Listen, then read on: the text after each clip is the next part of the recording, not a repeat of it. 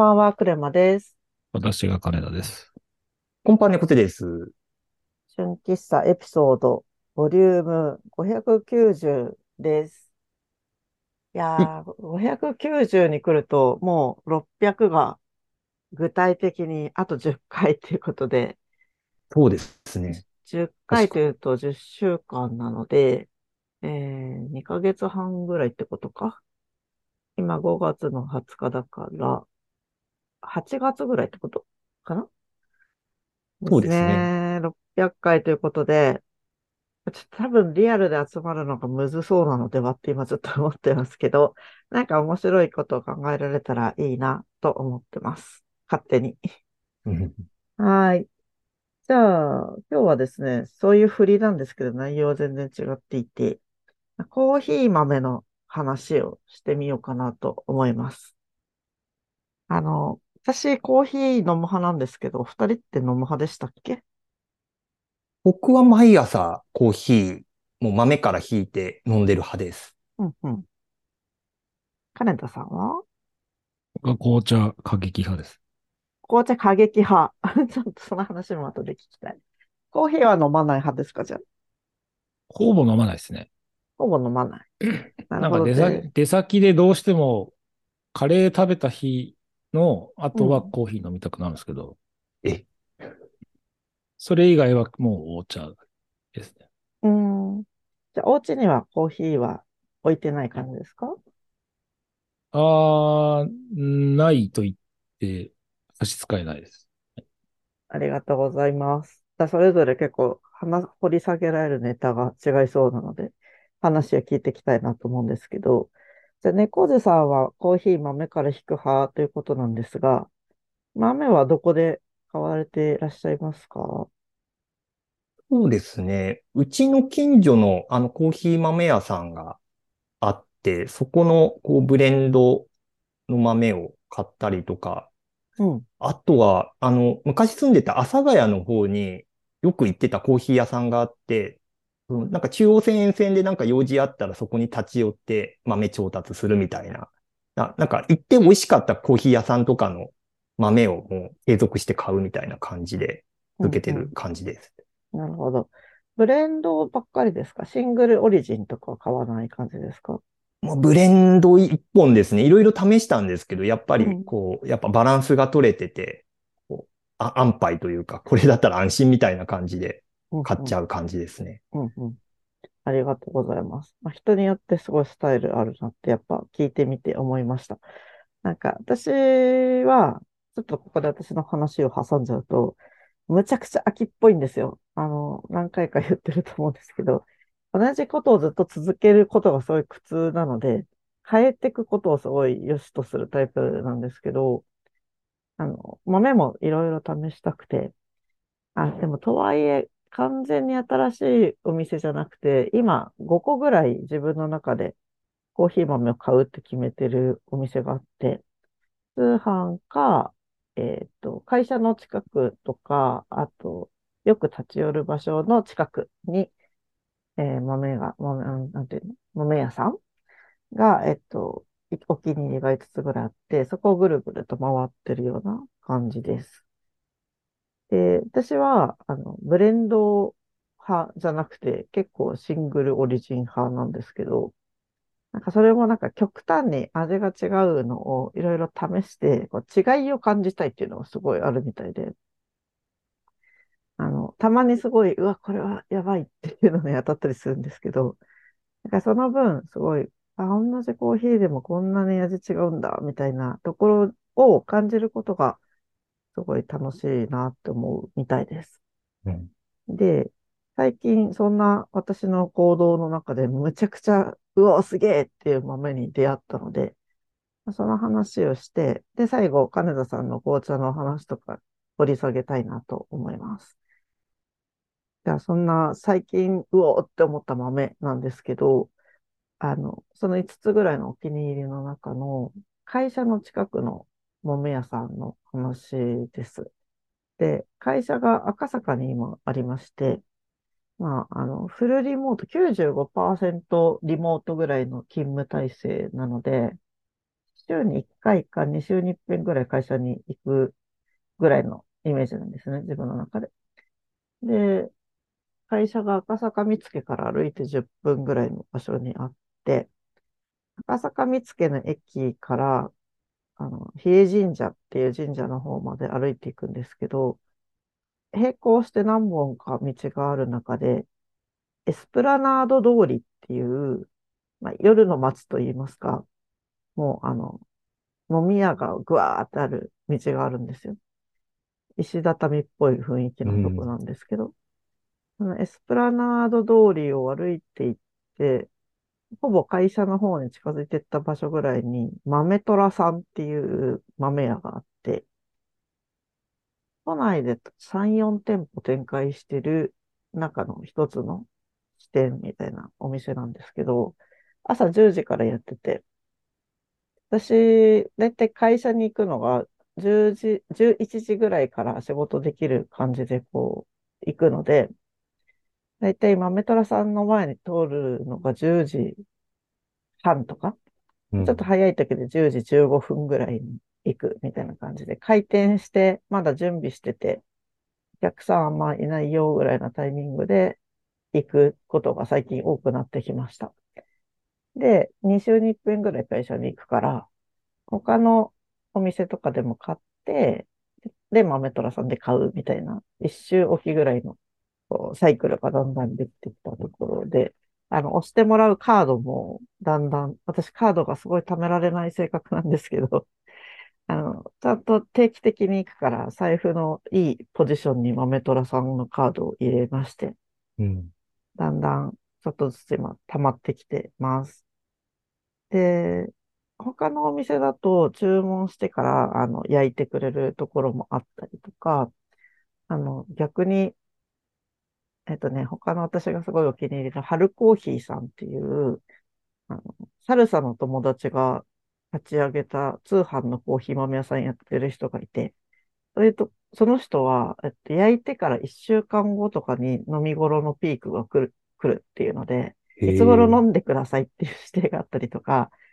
あの、いろいろコーヒーをローストする人によって、あの、違うなと思ってて、それも面白いなって思ってるところなんですけど、アメトラさんの場合は、もちろん、あの、多分、お願いしたらその場でも焙煎してくれると思うんですが、えー、っと、昨日とかに焙煎した豆をバーって、えっと、2、3袋ずつ、15種類ぐらいの豆が、こう、階段状に並べてあるって感じで。回転がいいから多分、あの、それぐらいの量だとみんなが選んで買ってくみたいな感じのスタイルになってるようです。うん、で、その中で、あの、説明がこう一つ一つの豆に書いてあって、あの、5, 5つの星型の、あれなんて言うんだっけ、スパイダーチャートっていうのかな？あの、甘みとか酸味とか苦味とかが、星型にどれが突出してるよみたいなのが見れるグラフがついてて、そのグラフと味の説明を読みながら、今日はこれにしようかなって選んでるんですけど、この間全然初めてこう出会った説明の豆があって買ってみたんですよ。それが、なんかね、アナエロビックファーメンテーションって書いてあって、うん、あの、産地は、産地コロンビアだった気がするんですけど、あの、作り方の手法の方にすごい目がいっちゃって、まず、アナエロビックファーメンテーションっていう言葉を聞いたのが初めてだったんですけど、後で辞書で引いてみたら、なんか、嫌気性発酵っていうのかな？えっと、空気を嫌う発酵っていう意味みたいで、あの、普通のコーヒー豆の作り方って、あの、コーヒーのチェリーを、あの、外して、周りの果肉の部分を外した後に、そのまま乾かすとか、洗って乾かすとかで、あの、ウォッシュととか、ナチュラルとかハニーみたいな作り方の違いがあるんですけど、なんかその剥いた後に、空気を密閉して空気を嫌う酵母とかがこういる状態で発酵させるっていうプロセスがあるみたいで、普通はこう酸素がある状態で発酵させる、乾燥させるっていうのか、なんですけど、えー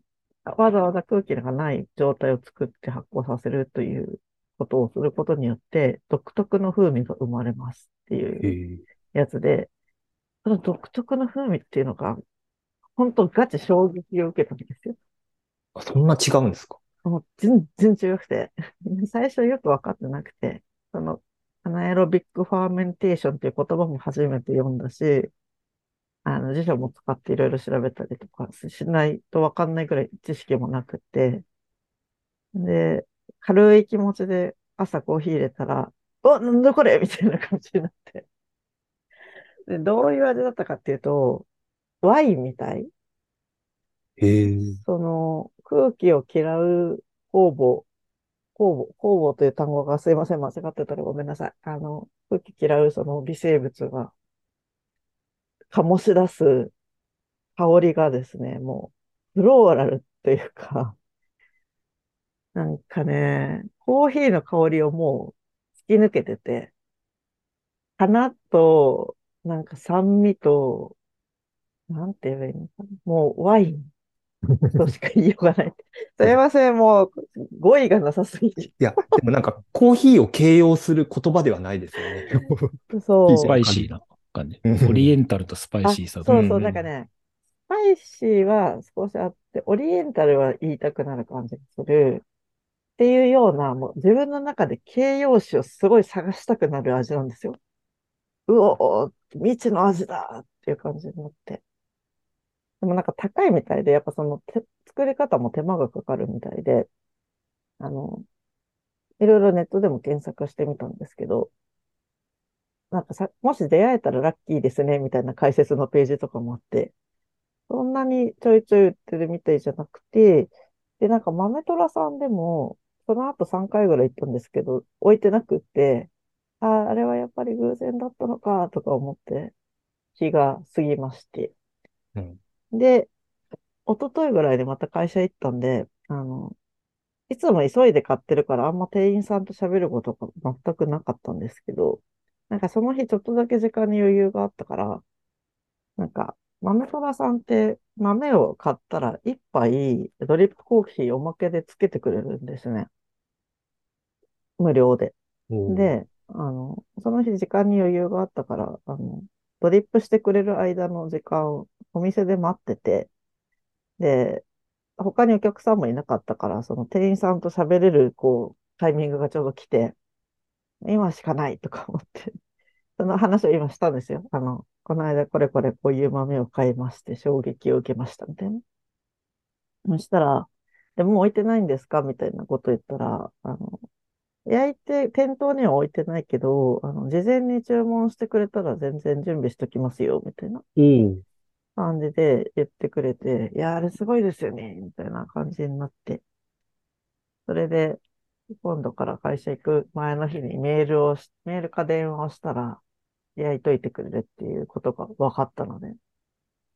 一歩近づいたなと思いまして、はい。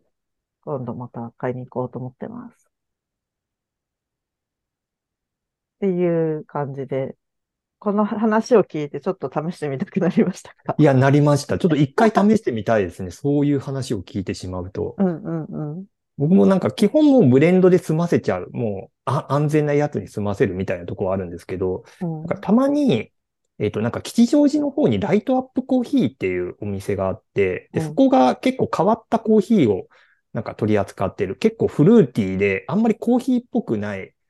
どちらかというとコーヒー豆っぽさっていうのは薄くて、割とフルーティー感みたいなのが強い、強い、香りが強いコーヒーを扱ってるところがあって、たまにそこで買って変わり種みたいなのを試すみたいなのをやってたんで、ちょっとその、